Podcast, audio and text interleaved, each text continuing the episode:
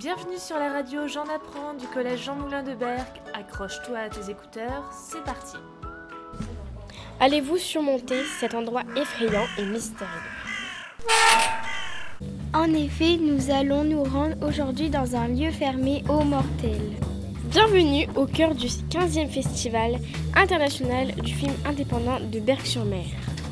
Au sommaire, plus de 60 films, longs et courts métrages, animations, etc. Des séances spéciales, un ciné-club junior, la rencontre avec des professionnels, Fanny Ardant et d'autres.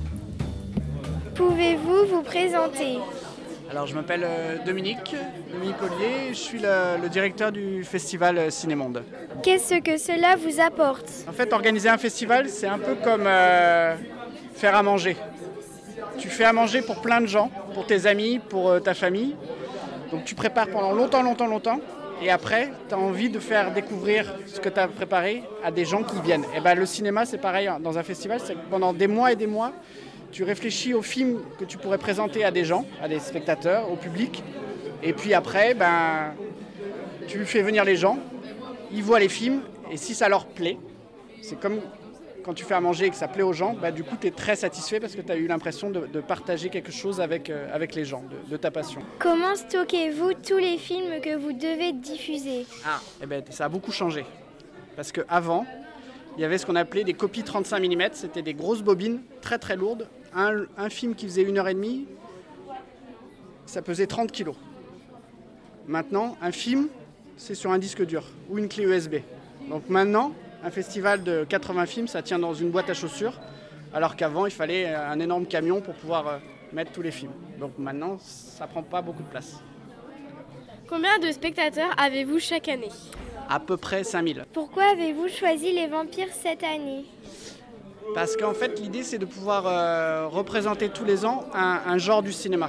Tu sais, dans le cinéma, il y a plusieurs genres. Tu as le policier, le film d'horreur, euh, les films d'amour. Les... Enfin, il y a beaucoup, beaucoup de, genres. Et le vampire, c'est un genre qui était l'un des premiers genres euh, au cinéma. Le film qu'on va voir tout à l'heure, la Nosferatu, c'est un film qui a presque 100 ans. Donc les vampires, c'est quelque chose de très, très ancien. Euh, et donc, donc, ça nous intéressait de, voilà, de remontrer une, histoire du cinéma de vampires et notamment parce qu'il y, y a beaucoup de films que des jeunes de votre âge ou un peu plus, euh, peu plus âgés ont jamais vus. Et donc ça permet de pouvoir les revoir sur, sur le grand écran. Et puis l'année prochaine, ce sera sûrement euh, le western. Quelle star airiez-vous inviter pour le festival 2020 Ah, pour le festival 2020, bonne question. Eh ben, on a, j'ai pas encore réfléchi à cette question-là. Mais euh, en tout cas, cette année, on a une actrice, réalisatrice qui est Fanny Ardant.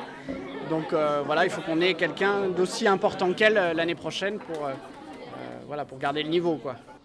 Merci de nous avoir écoutés. On se donne rendez-vous très vite sur le NT. À bientôt pour un prochain épisode.